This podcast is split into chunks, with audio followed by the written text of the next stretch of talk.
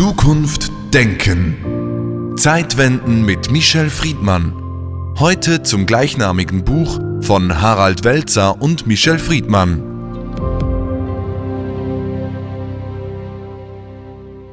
Demokratien scheitern ja nicht an zu vielen Feinden, sondern an zu wenig Freunden und Freundinnen. Diejenigen, die in der Position sind, die demokratische Gesellschaft zu fördern und zu unterstützen, haben eine Verantwortung, das auch zu tun. Michel Friedmann, mit Harald Welzer haben Sie ein Buch geschrieben, Zeitenwende, die Sie einfordern. Ein hochspannendes Buch, das sich mit Fragen der Demokratie, ihrer Bewahrung und Modernisierung, der Stärkung der Menschenrechte und des Schutzes der Menschenwürde befasst. Es ist ein Dialog, ein dialektisches Buch.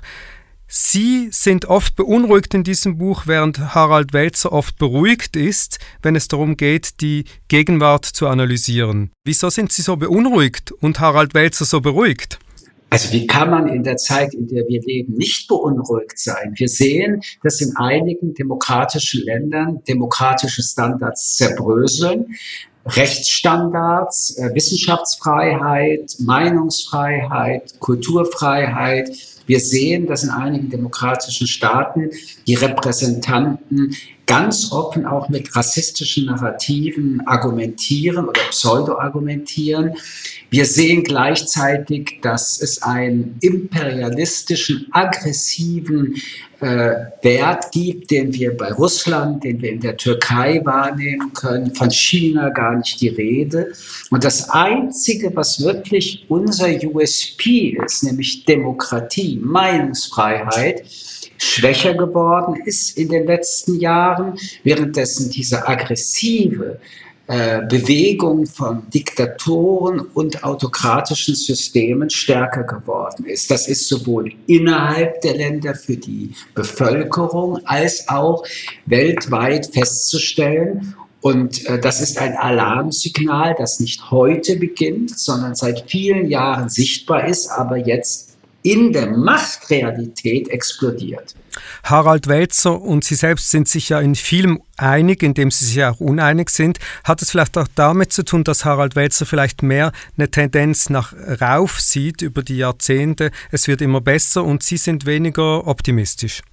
Ich bin ein skeptischer Optimist. Das hat vielleicht was mit meiner familiären Biografie zu tun. Meine Eltern haben den Holocaust überlebt, meine Großmutter auch, alle anderen aus der Familie nicht. Der Optimismus kann sehr schnell zur Naivität führen, was allerdings bei Harald Welzer bestimmt nicht der Fall ist, aber bei vielen anderen, die in freien Ländern leben und denken, es wird gut bleiben. Aber nichts bleibt gut, weil einerseits die antidemokratischen Bewegungen auch in Deutschland, auch in der Schweiz und in anderen Ländern mittlerweile an Regierungsbeteiligung oder sogar Regierungschefs deutlich mehr Einfluss im politischen Raum erlangen. Und wir auch als Europäische Union, aber auch die Vereinigten Staaten von Amerika uns endgültig für dieses Jahrhundert äh, an den Tisch setzen müssen und Verhandlungen führen wollen. Wie wollen wir in der ersten Hälfte dieses Jahrhunderts leben? Wie viel ist uns Demokratie wert? Was bedeuten die Modernisierungsprozesse für unsere Ethik und für unser Zusammenleben? Und da, davon bin ich überzeugt, wir schon 20 Jahre zu spät sind, bleibt dieses Jahrzehnt als das entscheidende Verhandlungsjahrzehnt. Die Diktatoren sind da schon weit. Wenn ich Sie zitieren darf, Sie sagen, wenn du sozial denkst, musst du ökologisch denken, denn es gibt keine soziale Gerechtigkeit, global sowieso nicht, wenn die Umwelt nicht als eines der prioritären sozialpolitischen Themen verstanden wird. Eine Welt, in der die Umwelt zerstört ist, wird nicht sozial sein können. Das ist ja auch eine Erkenntnis der Jugendlichen heute auf der Straße. Wieso kämpfen Sie mit Harald Welzer erst heute für diese Themen? Also ich kämpfe äh, mit Harald Welzer und jeder für sich selbst schon sehr lange für diese Themen. Denn äh, die Armut, die wir gerade auch in Kontinenten wie Afrika, aber auch anderswo erleben, ist auch das Ergebnis der Ausbeutung, die wir als die reichen Länder dieser Welt äh, genießen, im Sinne, dass wir dadurch Prosperität, kaum Arbeitslosigkeit, also einen Wohlstand mit Wachstum genießen, auf Kosten eben von vielen, vielen hunderten Millionen Menschen. Ähm, und die Deutlichkeit dessen, dass diese Menschen aufgrund auch unseres Egoismus, wie wir mit Umweltressourcen umgehen, Probleme mit Wasser haben, Wasser und Nahrung, also verdursten und verhungern. Das hat auch etwas mit dieser globalen Umweltkatastrophe zu tun. Wir sind als Industrieländer sehr dafür verantwortlich, dass in Teilen der Welt diese Phänomene mittlerweile zu existenziellen Katastrophen geführt hat. Und auch das ist etwas, was wir in diesem 21. Jahrhundert endgültig verhandeln müssen. Wenn wir unseretwegen und der globalen Welt wegen nicht eine Balance zwischen diesen Notwendigkeiten herstellen, dann gilt der Satz, der schon so oft zitiert, aber deswegen immer noch richtig ist. Die Erde braucht keine Menschen, aber die Menschen brauchen die Erde. Sie haben dieses Buch angedacht vor der Pandemie. Entstanden ist der Dialog während der Pandemie. Sie beschreiben sozusagen auch eine Erkenntnis über die Dysfunktionalität in unserer Gesellschaft, die die Pandemie freigelegt hat. Was ist anders geworden durch die Pandemie während des Dialogs während der Pandemie? Die Pandemie ist ein brutaler Scheinwerfer, der alles, was sich noch im Dunkeln oder im Halbdunkeln an politischen Fragen versteckt hat, offenlegt. Wir sehen, wie wichtig Gesundheitssysteme sind. Wir sehen, wie überhaupt Gesundheit, was als eine Selbstverständlichkeit äh, wahrgenommen wurde, zerbrechlich ist. Wir erkennen aber auch die Zerbrechlichkeit in der Frage von Wachstum und Ökonomie, wie schnell sowas dann dann doch als Illusion sich herausstellen. Wir erkennen, was sind funktionierende Staaten. Wir diskutieren eine urethische Frage. Wenn viele Menschen auf die Intensivstation kommen, soll es so etwas wie eine Triage geben? Und was bedeutet das eigentlich? Wir erkennen, wie schnell Armut durch diese Pandemie möglich ist. Wir erkennen Fragen wie Solidarität, aber auch Verzicht der Begriff des Verzichtes ist in der Konsumwelt eigentlich ein Nichtwort geworden und ist jetzt in einem der wichtigsten äh, Begriffe äh, die wir uns äh, überhaupt die ganze Zeit eigentlich immer noch nicht in aller Deutlichkeit aussprechend auseinandersetzen müssen. Wir verzichten, wir verzichten für Gesundheit oder wir werden es nicht schaffen. Die Frage, wie weit Demokratie, Freiheitsrechte in einem Spannungsfeld mit vielen anderen auch Freiheitsrechten immer wieder kollidiert, das ist seit langer Zeit die erste Phase, wo wir als Bürger und Bürgerinnen auch merken, wie viele Freiheitsrechte haben wir eigentlich und in welchem Spannungsfeld sind sie miteinander. Nur für alle, die sich jetzt so besonders aufregen und sagen, die Freiheit wird unterdrückt und äh, all das wird jetzt kaputt gemacht. Ich erinnere daran, äh, als wir darüber sprachen, dass es einen äh, Gurt zum Autofahren gibt. Ich erinnere daran, als wir das Rauchen in den Restaurants und Räumen verboten haben. Ich erinnere daran, dass jede rote Ampel an, an der Kreuzung eine Einschränkung der Freiheit darstellt, immer im Verhältnis mit höherrangigen Werten, die in einer Debatte stattfinden müssen. So gesehen die Pandemie kann auch eine Revitalisierung von Bewusstsein hervorrufen, wie wesentlich eigentlich Menschenrechte immer wieder aktuell miteinander verhandelt, besprochen und abgestimmt werden müssen. Es zeigt aber noch etwas. Der Mensch kann eben doch nicht immer und alles der Mensch kann eben doch nicht immer und alles. Dazu gehört auch die Geschichte eines jeden Menschen und seine Bildungschancen. Erstaunlicherweise beginnen Sie das Buch mit dem Thema Bildungsungerechtigkeit. Also, man muss das noch einmal in aller Radikalität sagen. Die größte Ungerechtigkeit aller sozialen Ungerechtigkeiten ist die Bildungsungerechtigkeit, weil sie eine ganze Biografie schreibt damit und weil es nicht möglich ist, dass wenn wir von Menschenrechten sprechen, in einer menschlichen, demokratischen Gesellschaft, die die Würde des Menschen als unantastbar definiert, Kinder, nur weil sie aus einer anderen Familienherkunft oder aus einem anderen Land oder aus irgendwelchen Gründen in die Bildungssysteme hineingeht, die nicht ähnlich ist wie die der Privilegierten, eine Benachteiligung erleben. Gleichheit ist etwas, was im Bildungssystem großgeschrieben werden muss, was nicht heißt, dass alle Kinder das Abitur machen müssen, studieren müssen. Es heißt, dass das Fundament der humanistischen Bildung allen angeboten wird und dass jeder dann und jede nach den besten Kapazitäten eine Ausbildung bekommt. Das heißt gleichzeitig aber, und das will ich nochmal in aller Radikalität sagen, in meiner Biografie als ich aus Paris nach Deutschland kam und ins deutsche Gymnasium kam, war mein Heft in der Deutscharbeit rot. Jeder Schüler, jede Schülerin weiß, das ist die falsche Farbe. Und ich hatte aber eine Lehrerin, die sich mir angenommen hat. Das war Zufall. Aber Bildung darf kein Zufall sein. Bildung muss ein erfülltes Versprechen in einer humanitären Gesellschaft sein.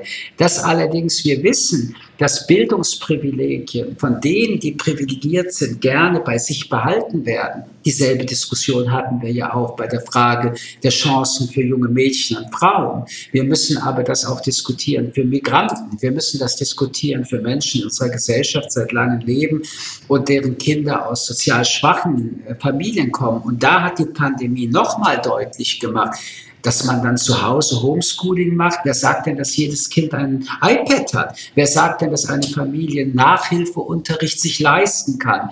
Zeigt wiederum unter dem Scheinwerfer, wie viel Bildungsungerechtigkeit noch in unseren Ländern Alltag ist, um aber auch viele Gruppen nicht willkommen zu heißen, dann später im Arbeitsmarkt gleichberechtigt auf der besten Möglichkeit von Ausbildung mit anderen zu konkurrieren. Sie fordern in dem Buch, dass wir mehr streiten müssen, genau über solche und andere Themen. Wie sehen Sie die Situation jetzt während der Pandemie? Wurde zu viel oder zu wenig gestritten, beziehungsweise hätten Parlamente sehr viel stärker involviert werden müssen? Ähm, in unserem Buch streiten wir. Die Form des Dialogs ist gleichzeitig eine inhaltliche Aussage. Streiten bedeutet, dass man eine Haltung hat und dass man Argumente findet. Es geht darum, äh, in einem Wettbewerb von Meinung, Haltung und Argumenten auch zuzuhören, dialogisch miteinander umzugehen. Streitkultur hat auch Regeln. Und uns war wichtig zu zeigen, in einem Buch von fast 300 Seiten, wie zwei Menschen, selbst wenn sie der gleichen Meinung waren, es für notwendig hielten, weiter zu streiten, weil es dann doch immer um das noch bessere Argument geht. Äh, zu Ihrer Frage konkret, ja, auch in der Pandemie bleibt es dabei, eine Demokratie ist eine parlamentarische Demokratie und auch ich bin mittlerweile beunruhigt, dass in der Anfangsphase zu Recht äh, die Parlamente gesagt haben, die Exekutive hat jetzt mehr äh, zu tun. Jetzt in der zweiten Phase würde ich deutlich darauf bestehen, dass die Parlamente ihr Recht wieder zurückholen und die Exekutive besser kontrollieren kann. Ihr letztes Kapitel im Buch ist eine Gebrauchsanweisung für die Demokratie. Haben die heutigen Gesellschaften verlernt, was Demokratie ist? Haben wir hier Nachholbedarf? Wir haben sehr viel Gesprächsbedarf. Was ist heute für uns Demokratie?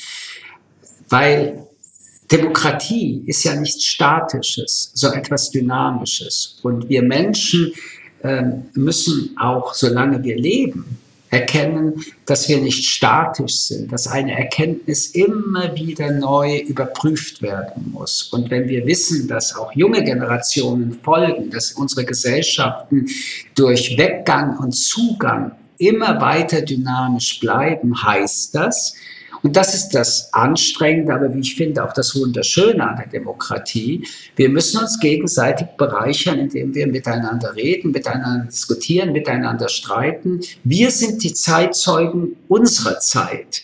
Äh, und wir werden eines Tages gefragt werden, was habt ihr übersehen? Was habt ihr überhört? Warum wart ihr so träge, faul, satt und fett und habt euch nicht ein bisschen mehr angestrengt? Und ich kann dazu nur nochmal sehr deutlich sagen, ähm, ich fühle mich zutiefst, zutiefst beschenkt und privilegiert, mit der Demokratie um mich herum mich einzumischen. Aber dieses Geschenk bedeutet sofort auch die Verantwortung, durch Handeln, durch Einmischen und durch Mitmischen es lebendig sein zu lassen, nicht nur für mich, sondern für alle anderen und vor allen Dingen für die nächsten Generationen. Demokratie braucht ununterbrochene Anregung, Aufregung, Streit, Diskussion und es gibt niemals einen Punkt. Wenn man Glück hat, gibt es mal ein Semikolon. Sie sprechen oft im Buch auch über die Antidemokraten, die ja eigentlich auch Teil der Demokratie sind und oft eben auch über die AfD. Wie viel Hoffnung haben Sie auf die Demokratie, dass Probleme oder Herausforderungen wie der Populismus, Rassismus, AfD durch demokratische Bewegungen lösbar sind? Ich würde mal gern den Begriff der Hoffnung etwas zur Seite schieben. Die Demokratie ist gleichzeitig die Selbst- und Eigenverantwortung. Sollte sich herausstellen, dass die Demokraten nicht mehr genug Lust, Kraft, Sehnsucht und äh, Aktivitäten entwickeln, um die Freiheit zu bewahren, dann können sie zwei Dinge nicht. Sie können nicht sagen, sie wussten es nicht und sie können sich deswegen ihre Hände nicht in Unschuld waschen. Ich möchte für die nächsten Generationen noch mehr Freiheit, als ich sie erleben durfte. Denn die Freiheit ist grenzenlos. Ähm, sollte allerdings das Antidemokratische die Überhand gewinnen, äh, dann ist, und das steckt im Populismus, das steckt in, dem, in, der, in der DNA der Diktaturen, der Autokraten, dann ist das Menschliche nicht mehr lebendig. Dann erstickt das Menschliche. Ihr bringt im Buch das Bild des lodernden Vulkans, der immer mal wieder ausbrechen kann. Ist das wirklich die Situation, dass eigentlich im Untergrund alles lodert und irgendwann mal macht es bumm und es bricht aus? Wenn man sich die Welt anschaut, besteht der größte Teil der Welt nicht aus Demokratie, sondern aus brutalen Diktaturen, wo Menschenverachtung eigentlich die Überschrift ist, wo ein Mensch nichts wert ist, wo ein Mensch nicht geschützt ist, wo der Mensch als Menschsein nicht eine Rolle spielt wo die Würde des Menschen antastbar ist, wo schon die Frage, ob ein Mensch überhaupt Würde hat, noch nicht mal diskutiert wird. Und wenn man sich umschaut, dort wo die Diktaturen, dort wo die Autokraten herrschen, wer möchte eigentlich so leben? Wenn man sich umschaut, wie Millionen Menschen für Freiheit kämpfen, die wir schon haben, Warum sollte man so verachtend über Freiheit und Demokratie sprechen? Und wenn man es positiv sagen will, die Freiheitsrechte, die Schutzrechte, die Möglichkeiten für einen Menschen, sich so weit zu entfalten wie in keinem anderen politischen System, das ist etwas Wunderbares. Es hat nur, und das ist auch ein Gegenstück zur Diktatur, den Begriff der Eigenverantwortung.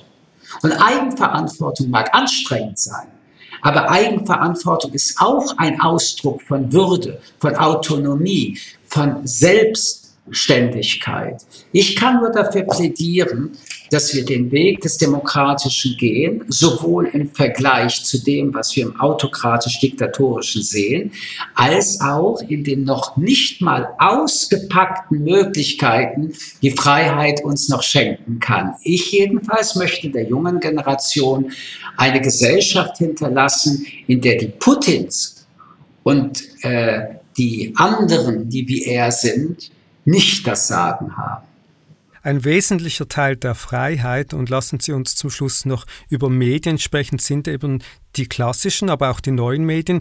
Die junge Generation, die Sie gerade erwähnt haben, sind weniger greifbar für die klassischen sogenannten Qualitätsmedien geworden. Ist das Mediensystem ein Teil des Problems geworden in den letzten Jahren, das dazu geführt hat, dass genau diese Probleme der Debatte, diese Personalisierung, Skandalisierung, wie Sie sie ansprechen im Buch, letztlich überhand genommen haben? Man muss bei den Medien differenzieren. Wir sprechen einerseits über publizistische und Pressemedien, währenddessen, wenn wir von sozialen Medien sprechen, wir nur von einer Autobahn sprechen, der jeder alles und über alles äh, in diese Tools hineinschicken kann. Die äh, Presse- und publizistischen Medien sind ja im digitalen auch repräsentiert und besetzen diesen Raum zu Recht mit. Äh, die digitalen Medien sind etwas ganz Junges, überhaupt die digitale Welt. Äh, wir reden von eineinhalb Jahrzehnten. Das heißt, wir müssen erst einmal alle miteinander lernen, in dieser Geschwindigkeit, in der wir damit konfrontiert wurden, wie gehen wir damit um? Kann man es regulieren? Wie soll man es regulieren? Wir können zum Beispiel in normalen publizistischen Medien Rassismus und Menschenverachtung strafrechtlich relevant verfolgen. Das ist in den sozialen Medien immer noch total unterentwickelt.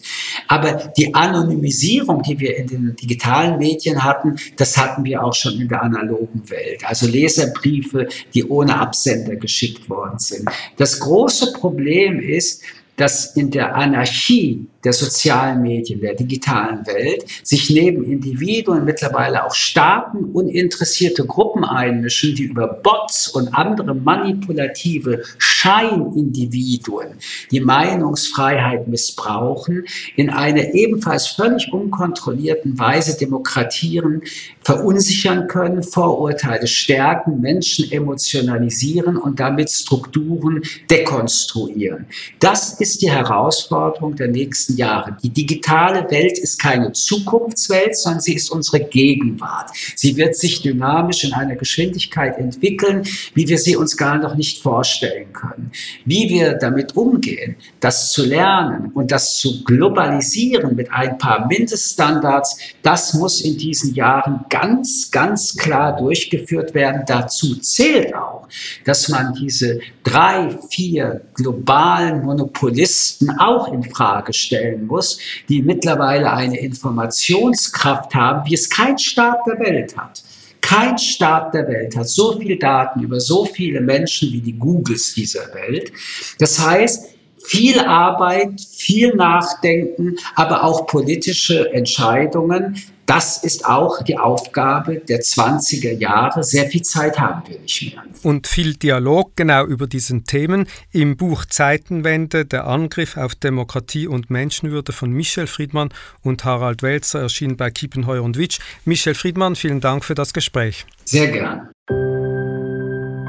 Zukunft denken mit Michel Friedmann. Ein Podcast des jüdischen Wochenmagazins Tachles.